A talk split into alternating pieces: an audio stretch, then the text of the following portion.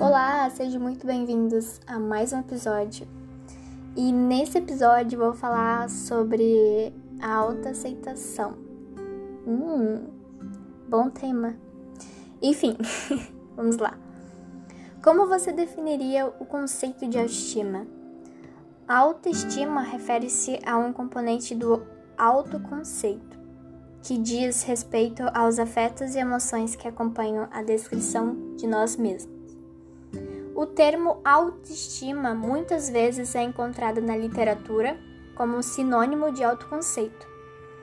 No entanto, o autoconceito seria um construto mais amplo, que incluiria os aspectos cognitivos, afetivos e comportamentais. É, enquanto a autoestima seria um componente mais avaliativo e limitado do que o autoconceito. O autoconceito pode ser definido como comportamentos que o indivíduo tem em relação a si mesmo, decorrente da maneira como se percebe. Ele mostra, ele mostra, além de crenças percebidas sobre nossas competências individuais em situações específicas, crenças de valor sobre si mesmo. A autoestima mostra como o indivíduo vê o mundo que o cerca e como ele reage a esse mundo, a esse ambiente.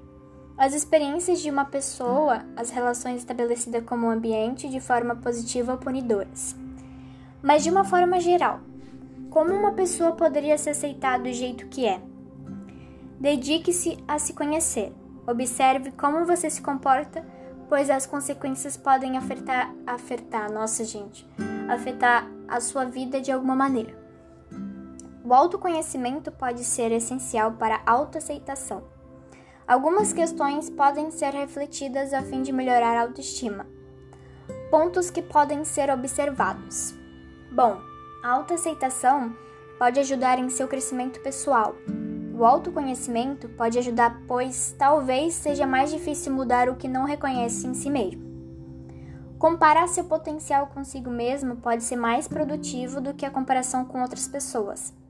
O autoconhecimento pode representar apresentar imperfeições que você não identifica sem este processo, mas acredito que por, proporcionaria maiores condições de estabelecer uma autoestima saudável concentrar em ser uma pessoa de valor e não de sucesso. Bom, parei, gente, que me perdi. É que eu anotei, aí eu me perdi. Bom, repetindo, concentrar em ser uma pessoa de valor e não de sucesso pode trazer maior satisfação pessoal. Considero o sucesso opcional e relativo. É, tá, enfim, eu ia repetir de novo. É... Uhum, calma aí. Considero possível encarar as críticas como algo a seu favor, pois este material pode ser usado para alguma melhoria pessoal.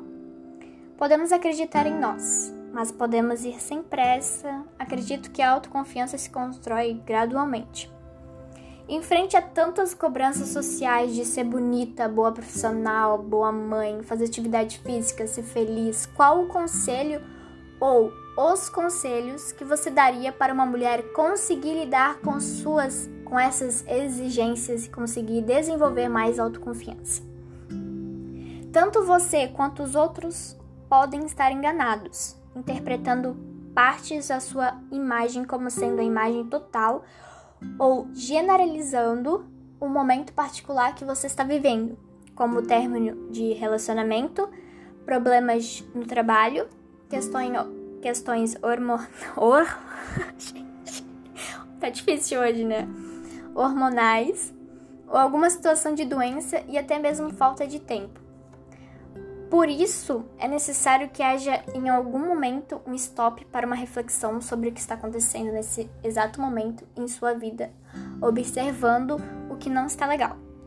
O que deveria ou gostar de fazer para alcançar seu objetivo ou simplesmente para parar de se sentir para baixo, precisamos nos dedicar ao exercício de olhar para nós mesmos com um olhar sincero, deixando de lado as artes manhas que usamos para fugir deste encontro, tais como os mecanismos de subestimação ou superestimação, Nós somos aquilo, aquilo, nossa beleza, Evelyn. Nós somos aquilo em que acreditamos. Os atrativos físicos não são o único aspecto importante para a sociedade. E qual a influência da família na formação de um adulto com boa autoestima e confiança? Aí vamos nós.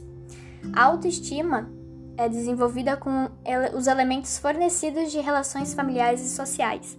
Esses elementos, entretanto, nem sempre fornecem informações positivas a respeito de si próprio. E à medida que o indivíduo cresce, precisa se identificar quem verdadeiramente ele é e assumir a responsabilidade pela própria existência. A experiência da criança com sucessos ou fracassos, a definição individual da criança de sucesso e fracasso, as aspirações e exigências que a pessoa coloca a si mesma para determinar o que constitui sucesso e da forma da criança reagir às críticas ou comentários negativos. O ponto master para melhorar a autoestima, como já foi dito, é o autoconhecimento e para se autoconhecimento algumas dicas que podem ajudar a pessoa a pensar e explorar melhor o seu eu, a sua individualidade. E essas dicas são: descobrir seus pontos fracos e saber que ela poderá ser criticada por eles e assim agir sobre eles fazendo cursos, aprendendo com outros ou exercitando mais aquela habilidade. Identificar suas qualidades, não apenas os defeitos, muito importante. Isso facilita engajamento em tarefas onde suas características positivas possam ser realçadas. E outra valorizar a si mesmo e sua individualidade, empenhando-se em atividades que lhe tragam felicidade, seja cuidar de forma física, melhor autoimagem, dançar, ler um livro bom, permitir-se ser cuidado, amado e se sentir especial. Esse é o tema que eu vim trazer para vocês hoje. Espero que vocês é, gostem. E é isso. Um beijo. Fique com Deus.